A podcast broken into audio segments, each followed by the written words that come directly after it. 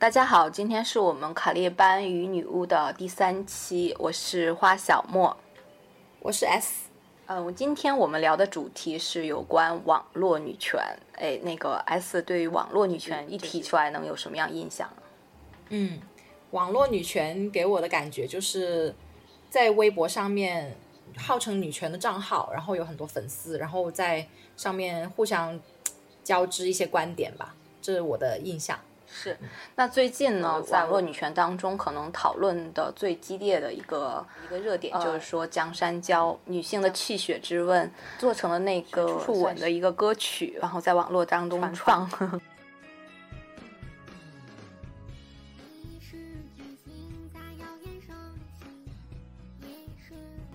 展现了不同困境当中的女性，嗯，她们要面对别人的一些质疑和嗯。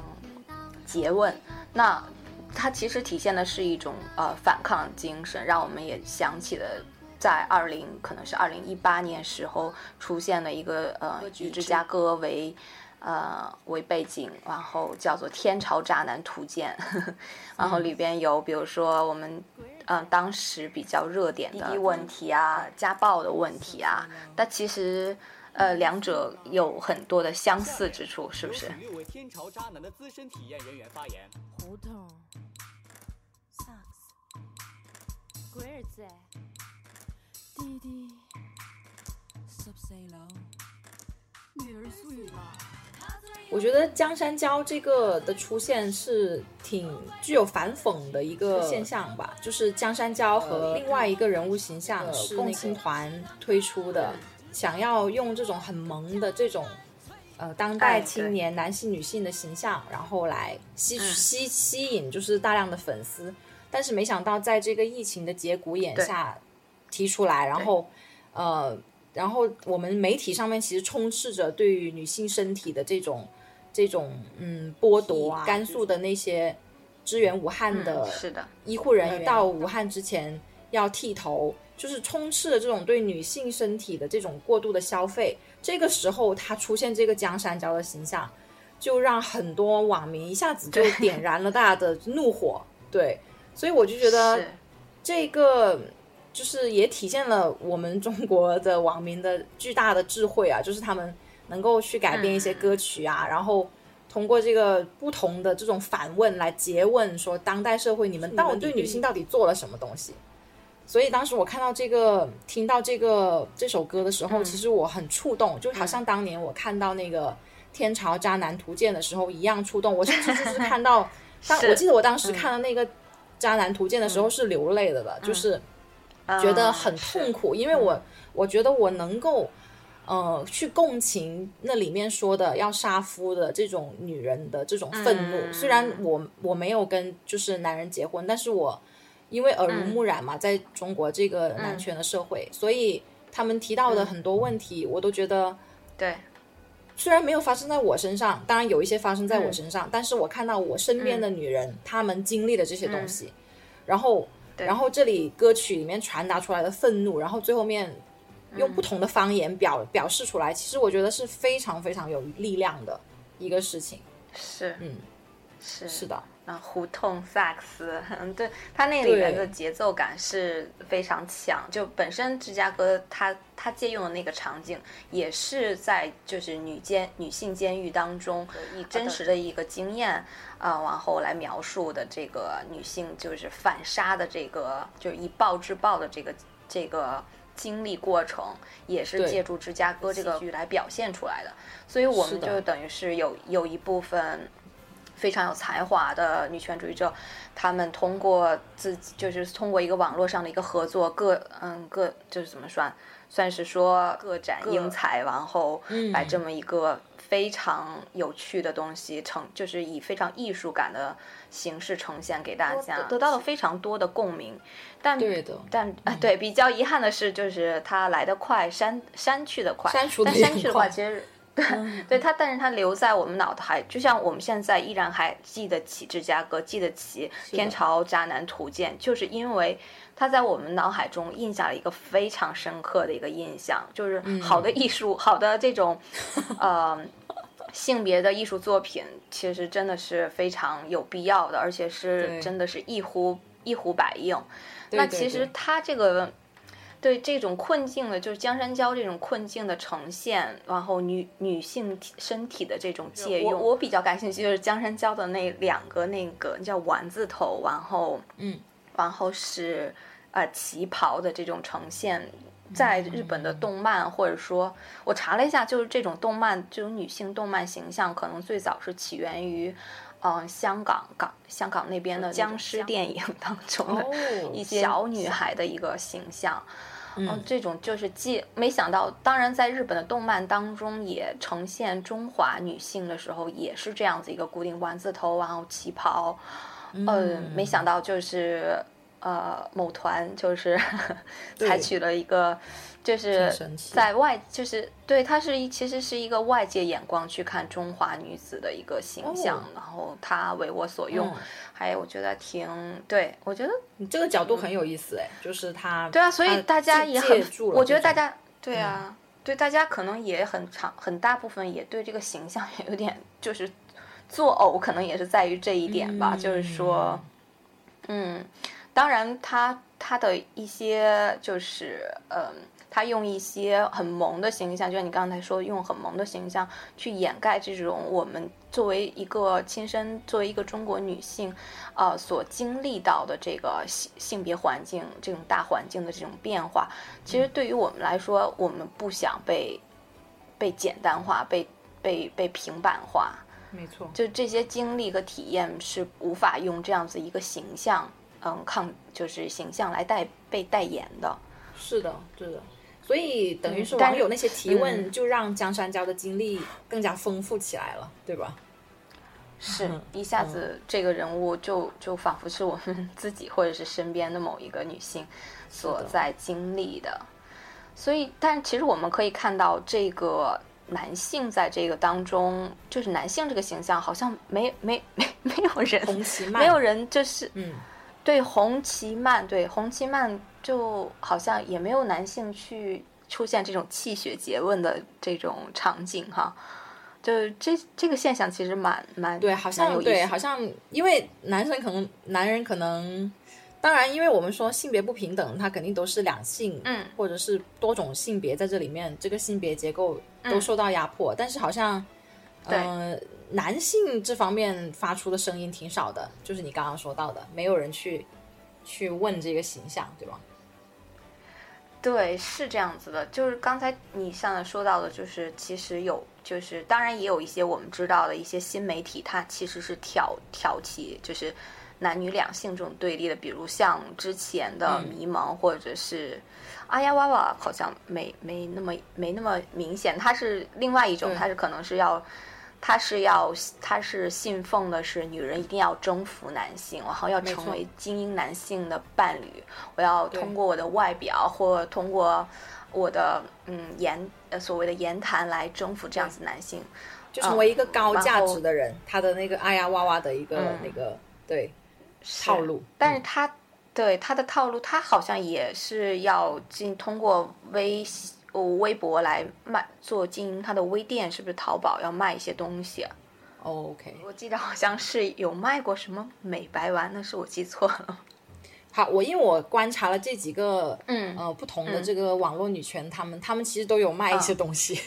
就她们都有代言一些东西，我想也是她嗯们嗯。的收入的来源之一吧，我是这样想的，对因为，是。既然如果他们要做的是女权事业的话，我觉得的这种经济来源肯定是一个问题，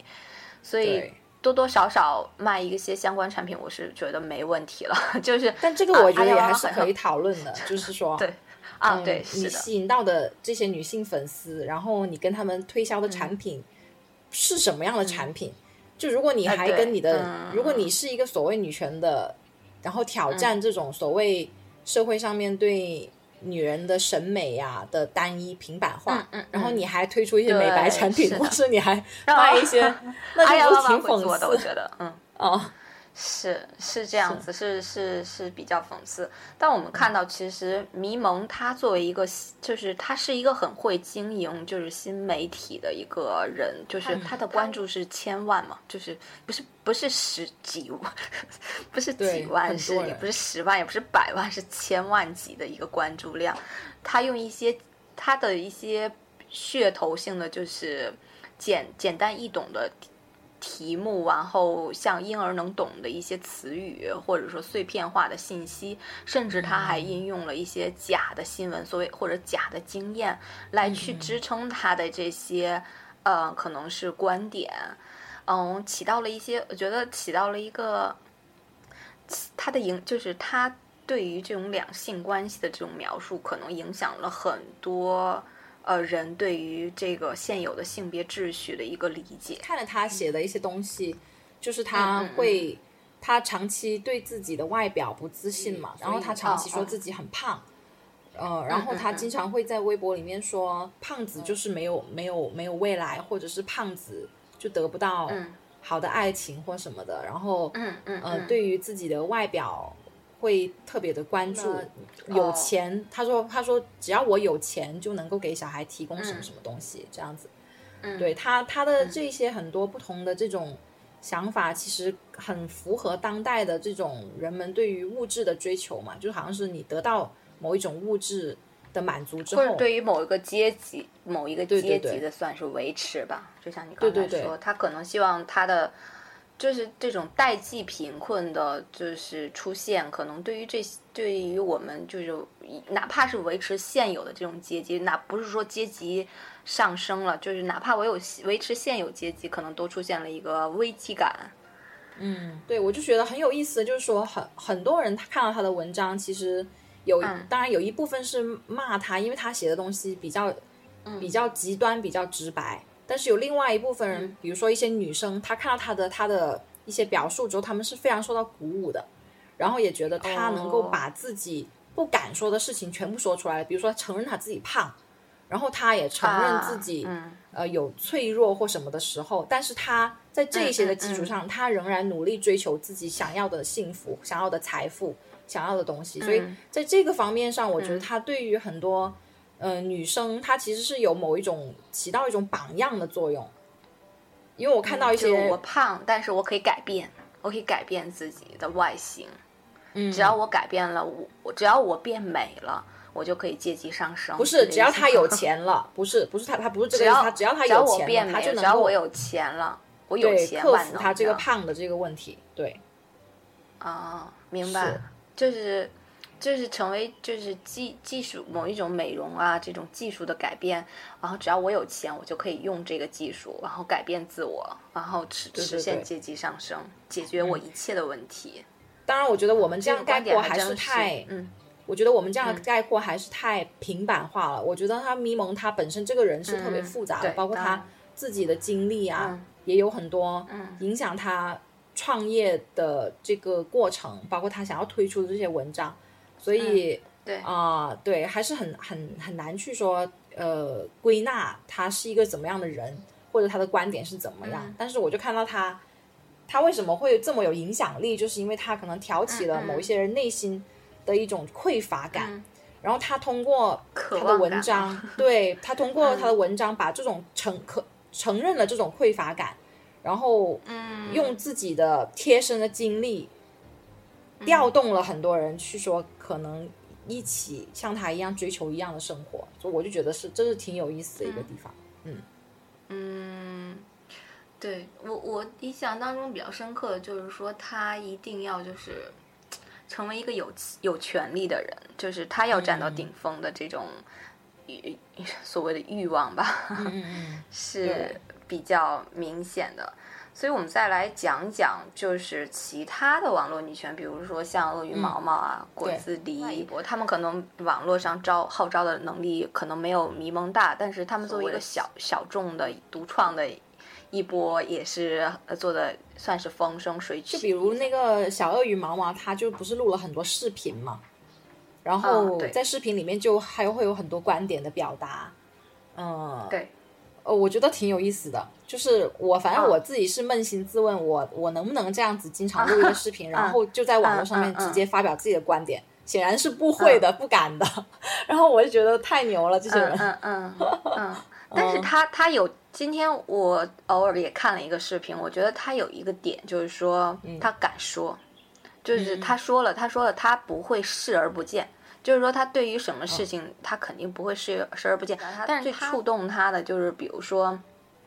他们主要的观点就是反婚反代孕，然后婚呢就是指婚姻制度，认为认为只要是。嗯，进入婚姻制度的女性，所谓的已婚女性，嗯，这样子的女性都是属于呃共谋和父权，呃父权制是一个共谋的共，它是个共谋体。那那他们的给他们加上了一些算是污名化的称谓，比如说叫婚女，然后叫做女奴。奴就是奴隶的奴，嗯，呃，或者直接或者有叫女就是婚驴，就直接到驴了。对，如果不论是驴还是奴，他们想呈现的就是这个，他们对于婚姻制度的认识当中，就是说，呃，婚姻制度当中的女性，她是一个不能被人当做人所对待的。对对。那只有女性，女性只有在劳动，在一个公共的领域当中，她才是一个，她才。她才被称为是人，就他们的这个对于公司两个领域的这个，呃，女性所代表的这个身份的不同，其实是一个新，我觉得是一个新的划分。他们立足于，他们更加立足于底层女性，就是不论是代孕，那其实比如说像代孕问题，它是可能是出在出于在。很多，比如说像裸贷这种情况，说女性她的她的这种境遇当中，她是产生了一个不得不得不陷入到这个代孕的这个怎么说代不得不陷入到代孕的这个产业当中。他们对于这些女性的这种同情，其实也是一个作为自身也是作为一个当事人的一个同情或者是理解。所以他们对于比如说有一些。有个叫玄字的人，比如说他们之间都因为啊，还有那个女王 C cup 的呃之间都因为代孕问题吵过架。女王 C cup 的话，她可能是一个性教育方面偏女权，以女权视角讲性教育的这样子一个博主。那么因为跟这个就是小鳄鱼毛毛他们就是因为代孕问题，其实在网上其实有过一一次非常激烈的争论，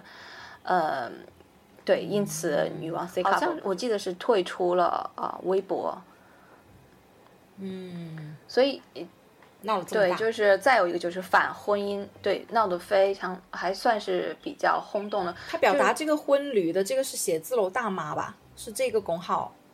表达的，不是鳄鱼毛毛。是鳄写字楼大妈跟鳄鱼毛毛都在，就是对于他们对于反婚上好像是一致的。OK。但又没用这种污蔑性的文字，我可能需要，我也要确认一下。但是他们都是同样都是反婚，就是主张。那可能鳄鱼毛毛如果没有用这个词的话，他可能是更加主张的是，只有独身的女性才可以，呃，维持一个，呃，作作为一个独身女性来维持劳动权，然后劳动权才是一个人是一个基本的人权。他们对于劳动其实。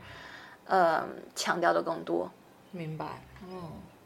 嗯嗯，就是你刚才提到的这个写字楼大妈，她其实女奴或者是婚驴，可能骂的更加激烈一些。对对对，是的。据我了解，她是一个受过高等教育的一个女性，嗯，呃，之前是可能是更多的去写一些，就是。普通的个人经历的文章，然后最近呢，她开始转向，就是说去讨论婚姻内女性这种财在财产分配上的这种不平等，所以他有相当多的一些评论。我知道他是因为，呃，有个叫吴吴杰珍的律师，他带他经手一个，他经手的就是嗯，多是被负债，就是在婚姻当中被负债女性案例的一个律师，嗯。这个它其实涉及到就是婚姻法的司法解释二的第二十四条当中，就是婚姻存续期间夫妻一方负债，然后是需要共同还债的。那么这样的一个规定，嗯呢，就会出出出现的问题是二零一四年。二零一三年以后，然后大批的呃女婚姻当中女性被负债，那那么这个其实财产权。可能我们平常可能之前更加关注的是那个司法解释三，就是婚就是房子的那个婚前房产的这个划分。讲剩女的当中，它的一个很重要的一个观点就是，嗯，就是关于这个司法解释三，围绕婚房的这种所谓不是分配的，而是父母在买婚房的时候，呃，愿意给给谁出这笔钱，然后给谁买，然后这涉及到不动不动产的女性占有。占有率上，那么其实像比如像我研究的土地，土地也是一种不动产嘛。嗯，呃，虽然虽然农村的土地可能是归农村集呃农村的集体经营，呃组织。呃，所有这个这个当中也是同样出现了，就是当城市化、工业化进展过程当中，女性的这个失地问题是要比男性要严重的。百分之这个失地当中，百分之七十都是女性。而在呃土地补偿款的这个分配，就是当失地以后，它有个第二轮的一个剥夺，就是说，呃。连带着呃女性的新的经济呃集体经济组织出成员出现的时候，呃它是连带的一个土地补偿金的这个分配的。那这个很多很多那个没有进行从夫居，就是说选择在出生的村子结婚的这部女性，她们是拿不到这部分的补偿金，同时也不能获得一个呃新的呃农村集体经济。组织成员身份的，那其实关于不动产这个，无论是城市还是农村，女性在近三十年，它是它是呈现一个，呃，逐渐的，就是怎么说，资本积累可能也也是在逐渐成长，但是女性所占有的这种不动产占有率是在降低的。嗯，明白。所以就是。对，所以我们比如说在看到这些呃不同的，就是可能鳄鱼毛毛他们代表的一个呃女权的声音，或者是迷蒙啊、哎呀哇哇代表的那种女权的声音，嗯，它其实也也能体现出来，就是一个贫富差距扩大的一个当中，女性的女女隔差、女女的。这种贫富差距也是在很大很。很急速的拉大的一个过程当中，嗯，没错，是，就反映在他们关注的议题，嗯，对吧？上面对议题都是不一样，对对，很多的时候，你像比如说像鳄鱼毛毛或者果子狸，他们对于呃他们的反婚的观点，其实很大部分上站立足立足于就是说，我知道婚姻制度或者说有关于婚姻的法律制度。尤其在财产上，或者是冠夫性上，其实对于我，我一个女性来说，呃，是一个剥夺的一个过程。那我很明确，我也很明智的拒绝，拒绝加入到这个制度当中。对，也是一种，呃，其实也还包括一种自卫的表现。当然，它的一个呈现是，它会对于。婚女就是结婚当中婚姻制度当中的女性，对她会产生一种个人对个人的暴力，就是说，呃，如果比如说女女发生贫富之间的差距，那我对于走进婚姻，就是婚姻成为了一个分界线，那我对于婚姻的时候，我不仅是要自自卫，同时我要对这种走进婚姻当中的。女性共谋者，我是产生了一种厌恶感，同时我还要对他进行批判，一种网络暴力也在形成。就我觉得很神奇的是，女人和女人之间，像你刚刚说的女女格，嗯，就是差序的格局。女人和女人为什么达不到一种共同理解，或者是说一种团结？在这种方面是没有可能，因为比如说我看写字楼大妈，她会说。这一些女奴对我们的这些婚驴对我们的批判还不够吗？就意思是，嗯嗯，他们作为不进入婚姻体制的人，其实他们长期深受已经在这种所谓所谓的婚姻体制里面，他们认为受尽苦难的人的女人的批判。嗯嗯，然后呢，他们觉得自己受委屈，然后来批判这些婚驴，婚驴也批判他们。就是，就我看到觉得很，就是觉得很。很很揪心，就是为什么你们都不能互相理解一下呢？嗯，是就是围绕，其实他们其实也是围绕一个嗯，婚姻，就是婚姻，婚姻能带给女性什么样的利益当中？就是我觉得写字楼大妈呢，她可能也跟就是呃鳄鱼。啊，鳄鱼毛毛他们之间是有有一定的区别的，就是说，鳄鱼毛毛他们可能代表的更就是稍微略加中中下层的女性的一些呼声，女权呼声。然后写字楼大妈呢，可能她是一个受教育女性的一个立场，她对于婚姻当中的这种所所谓的陷阱，她是有一个比较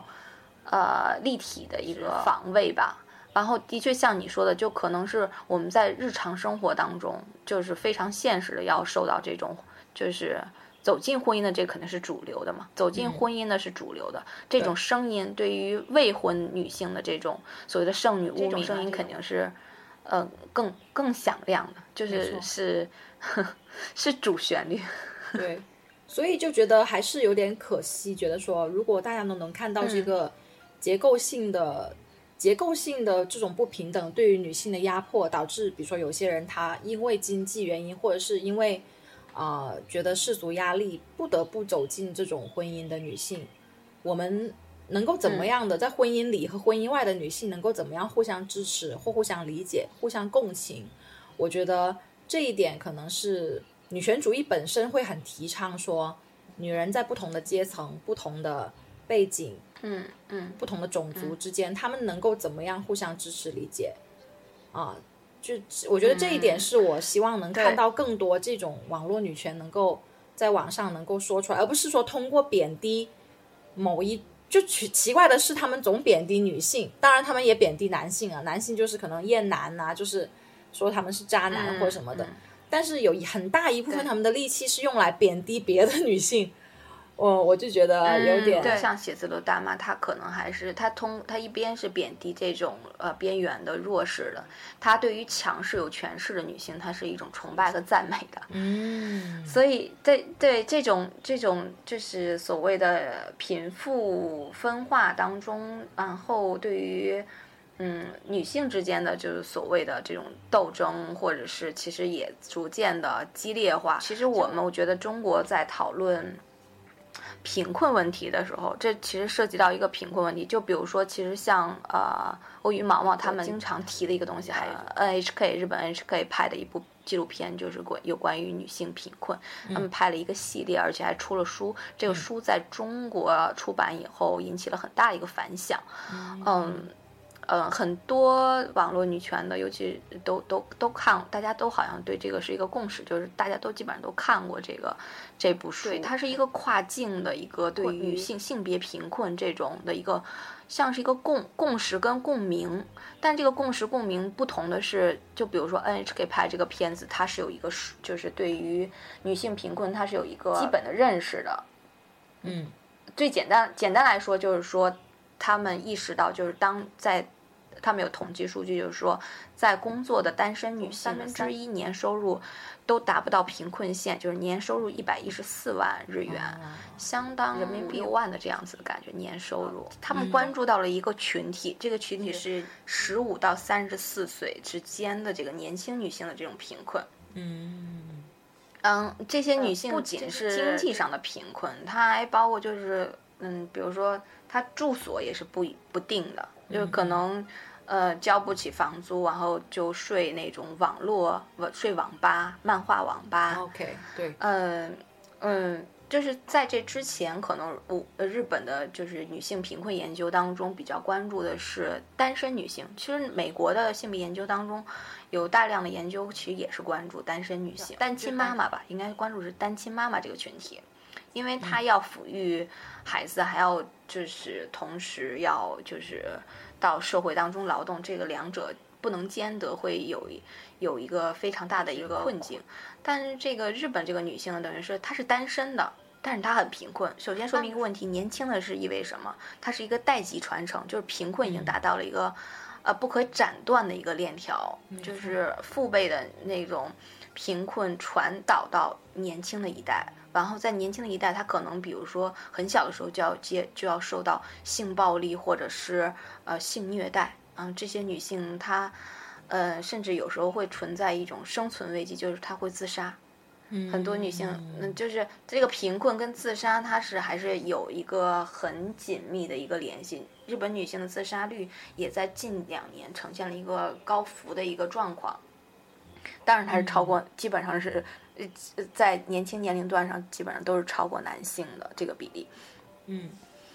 呃，再有一个就是年轻女性的贫困，它还是呃反映出来一个劳动。劳动制度就是正规工和非正规工之间非正规工的扩扩大化吧。对，这个其实在中国的经济转型当中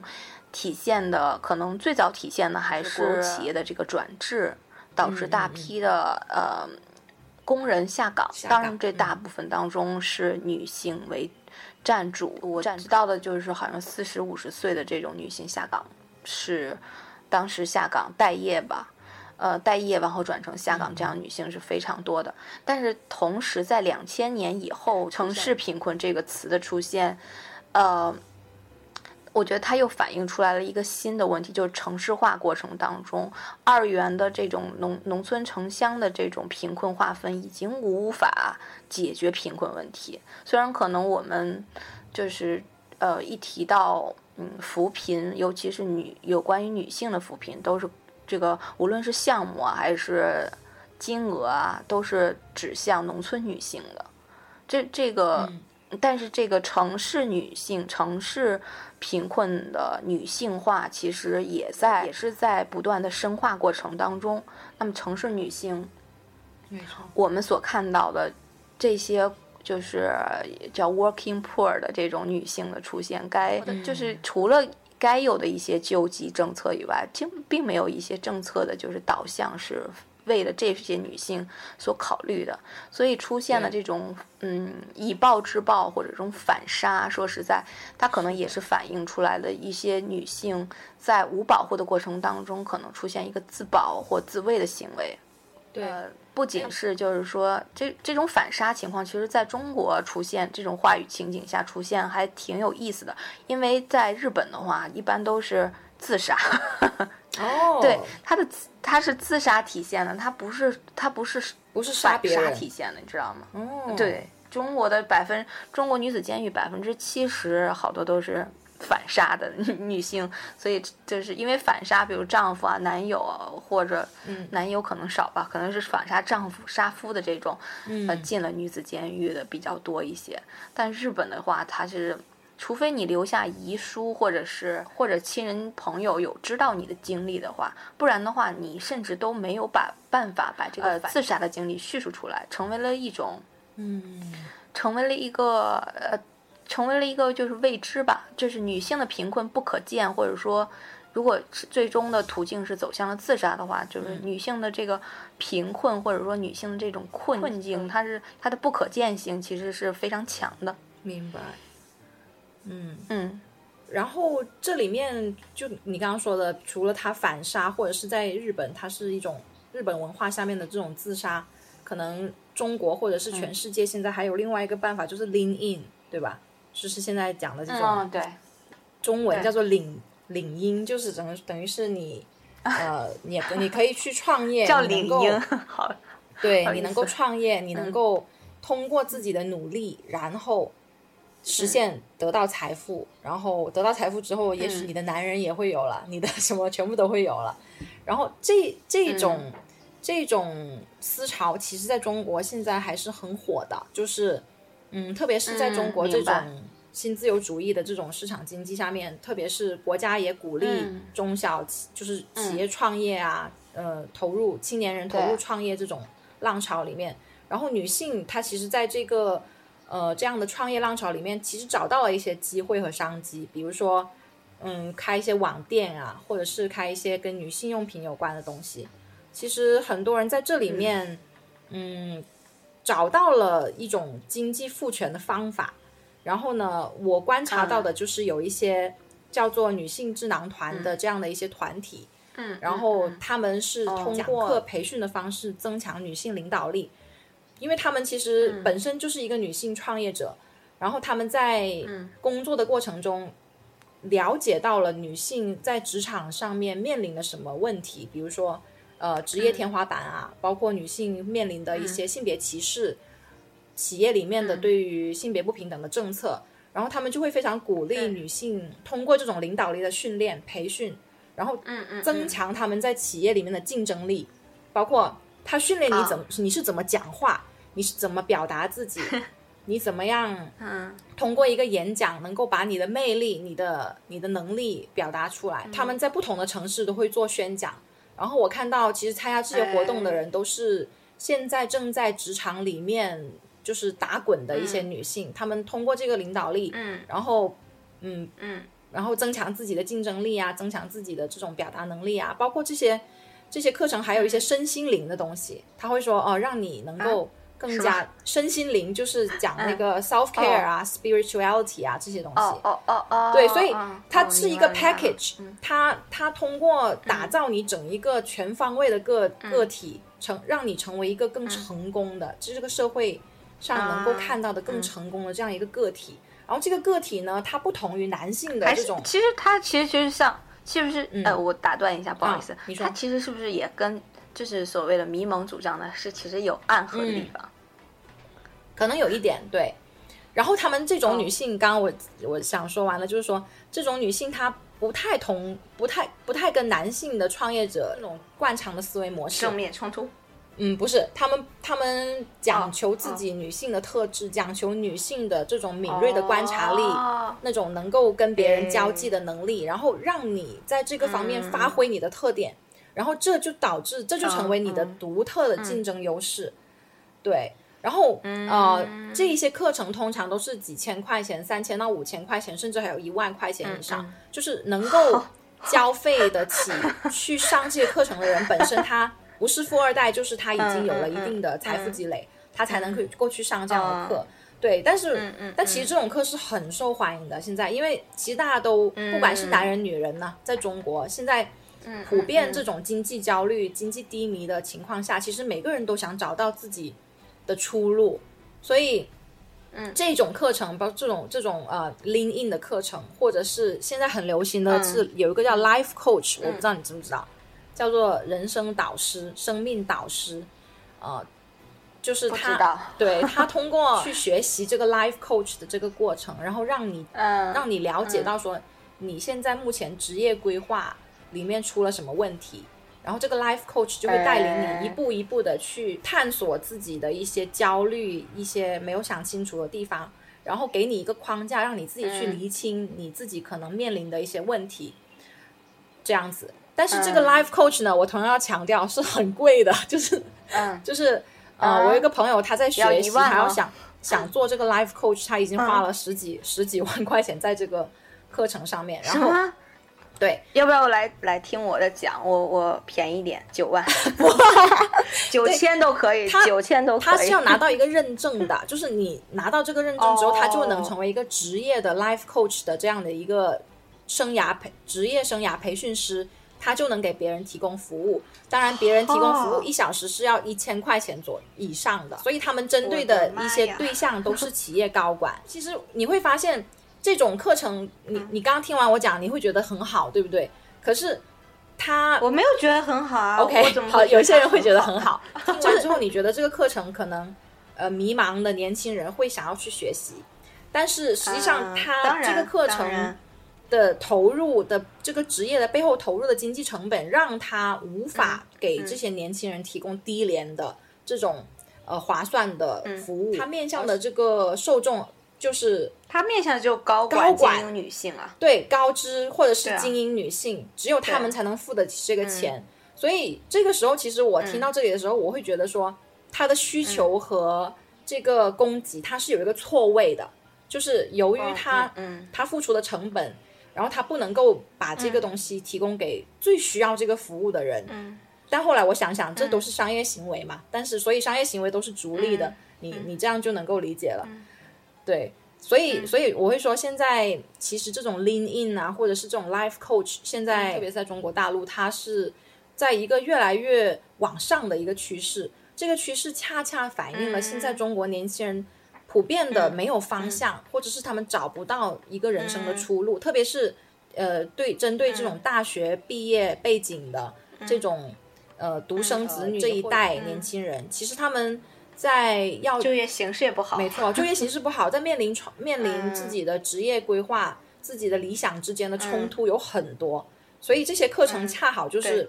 迎合了他们的这样一个需需求，对对对，然后就这样子就嗯。遍地开花了，对，所以还是挺有意思的。但是他还是，嗯，但他还是面临的就是等于是所谓的女女隔，就是贫富差距拉开当中，一部分、嗯只有少部分的这种精英女性才可以接受这样子的课程，，才能享受到这样的。她有这个财力，她有这个财力，但是年轻的女性，比如说你刚想步入职场，你想得到一些这种专业的培训，嗯，她也又是不能唾手可得的，太贵了，买不到，对啊，所以你看，到有钱的嗯人得到更多的服务，然后他们就变得更好了。嗯嗯然后没钱的人还是是还是这样子，对吧？就你刚刚说的，可能，差距又拉大。这样子，嗯，对这种丽音的课程，并没有解决一个问题，就是说它是一个百分之九十九的一个为女权主义的一个东西，它可能是为了少部分百百分之一的之一的那些女性提供的一个便利，嗯。是的，就是其实还有网络上还有一个女权，就是青年女权行动派，嗯他们代表的声音可能从二零一二年以后，然后呃以女权之声为阵地吧，或者说，嗯、开展的一系列的线上和线下的这种行动啊、活动啊、嗯，倡导啊，其实影响也非常大。对，但是自从女权事件以后，然后呃一直一直到二零一八年封号。为止，这一段时间内，也是正好他们示示威的时候，呃，逐渐的产生了这些，当然也跟大的经济背景也有关系。中国经济下行，然后女性之间的贫富差距拉大，女性一部分底层的女性更就是更加的，就是滑落的更加快的这个过程当中，就是非正规工的这种雇佣又是大批量的出现，没错，嗯。嗯，更多的女性被赶赶入到私领域当中，就是生孩子，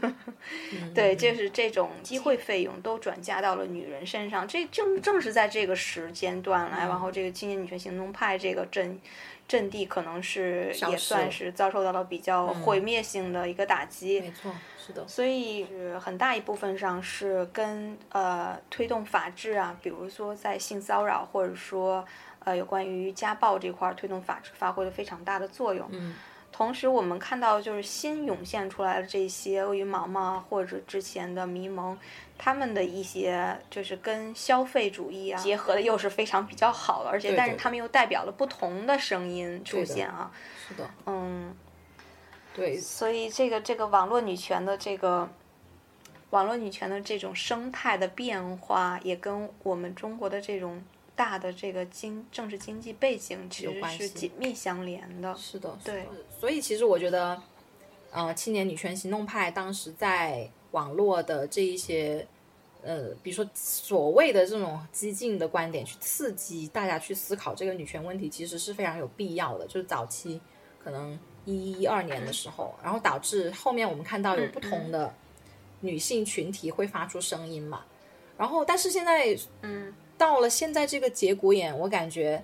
女权这个话题应该更少的人会觉得是一个污名的话题了，不会不会一听到女权就色变，嗯因为很多人都会站起来说，哦，其实女权是很必要，包括现在这次，嗯，芝加哥对吧？天朝渣男图鉴和江山娇，这么多的网友都一起来点赞、嗯或者是来拥护，这是一个非常惊人的一个改变，是的就说明其实非常惊人。大家对嗯女权或者是女性主义这个观点其实越来越接受，但但我我的另外一个问题就是说，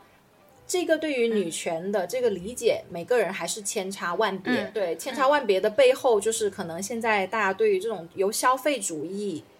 呃，为背景的这种女权，大家肯定是很接受的，几乎每个人都可以都都可以这样说。为什么？因为，因为我如果通过消费就能满足自己某一种需求，嗯用这种消费来彰显自己的某一种自我、一种身份，其实是很容易做到的。嗯当然，我我指的是对那一些有能力消费的女性，就是通过消费某个物品、某个某个嗯有象征女权意义的东西。来彰显自己的女权身份。嗯现在我觉得几乎不会有人会反对这种东西，但我们要反思的是更多背后的这种、呃，对消费主义本身的一种批判和这种是它是否真正的是代表了你你自我肯定自我。认同自我，对对性别不平等的这种反思等等，是否真正它有一个等号，这是我们需要继续去观察的东西。对，嗯，你说的这一点其实让我想起了一个问题，就是说，比如说像鳄鱼毛毛他们对于，嗯，可能当然他们也做一些衍生品，就是边嗯，对吧？然后这个东西我就想，他们其实对于，嗯。就像你说的，就是其实消费主义就是有也有点像，就是私领域对于资本制，就是我们可能对私领域的父权制，或者说呃进行了非常严厉的批判，但是我们其实对于私领域可能就是资本主义父权的这种产生，其实是有一些呃怎么说是有一些的无察觉或者说无反抗的。嗯，呃，它更多的就是说，可能因为我们的马克思女权其实它是主流的，而且是政府所带的女权主义。嗯，而且我们也知道它的它的产生也伴随着中中共的革命，一直以来都是不断的在发展的。没错，它也是存活了，应该是一嗯比任何的一个我们刚才在讨论的网络女权的这种自由主义女权，可能都要都要。更长久的一个女权在，其实它一直都在存在，嗯，但只是说在八十年代以后，可能，呃，市场主义女权呀，或者自由女权、自由主义女权啊、激进女权啊，各种各样的呃不同流派的声音入进来的时候，马克思女权的其实这个阵地它是有一个失守的这个状况，嗯，所以我们对于，啊。就是资本父权、资本主义父权的反思和斗争，其实依然是很薄弱的一个环节。嗯，可能养对工，嗯，工人或者是女工的这种支援上做社运的人，可能是有一有一定的人在存存在的。但这样子的声音其实是非常微弱的，就是能够去反思更多的问题，比如说像单来说是家暴啊。这样子其实什么引起的家暴？可能我们经常是第三者或者是第三者的一个视角去介入家暴，我们去如何阻止家暴？我们这个斩断这个暴力的链条，主要是在于如果我们能不能提早发现？如果我们发现了以后，我们该如何做？然后怎么样做会更好？就是能够保护到呃更好的，就是让伤已有的伤害降低到最缺少的一个讨论是说。我们如何，比如说，呃，让这种经济权益更加平等，来来减少暴力，就是减少暴力的措施。其实，呃，我们思考的，嗯，思考的越来越少吧。就是可能也跟我们之后，就是不是预防，不是那种从更结构性的去讨论说怎么给女人更多的权利，以致让她不要陷入在这种环境、这种暴力里面。而是说后面我们应该怎么去救济或怎么了？其实没有，根本没有解决那个根源的问题。其实像，其实我知道，就是就是呃，中国的妇妇女研究所的，他们有做一项呃研究，就是关于呃家庭暴力跟那个农村女性失地问题之间的关系。嗯，他们就通过呃调查证实了两者之间是存在密切的关系的，就是如果女性失地是会。呃，加重家暴的，加加重家庭暴力的出现的，所以这两者之间关系就是，比如说在当下的这种呃贫富差距扩大的过程当中，男性的无产化，男性的这种呃原本学学而优则仕的这种男性，他有可能也挤挤不到精英的行列当中，那么他的这种。怎么说？所谓的对男性性的一种打击，或者是说呃一种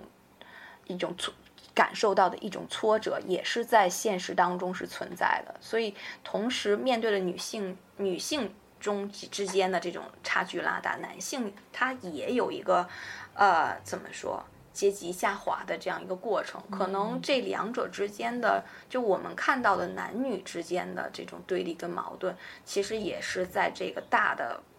大的这个贫富差距落大的扩大的一个背景下发生的，嗯，没错，是的，嗯，但是如果我们要做到改变的时候，其实我们要做更多的联合不同的阶级或不同的性别，然后去做这样子的一个推动跟改变，而不能说就是只局限在我所代表的一个立场当中，然后去做推动。对，就好像我们不能够互相厮杀，而要看到对吧彼此的痛苦，然后怎么样才能够联互相联合、互相支持？不只是女性啊，女女女之间是这样，男女之间。在中国现在的环境里面，也还是这样子的，所以呃，希望有越来越多的人反思和觉醒出来。当然，这个反思跟觉醒可能不是说说说就可以了，但是我们尽力去营造这样子的呃环境和空间。没错，是的。那么今天我们大概就聊到这儿。嗯，好，很有意思，聊这个网络女权的话题。好，那行，那我们先到这儿。好的，再见，下次再见，拜拜，大家再见。嗯，拜拜。一起喵喵喵喵叫，沙雕热搜天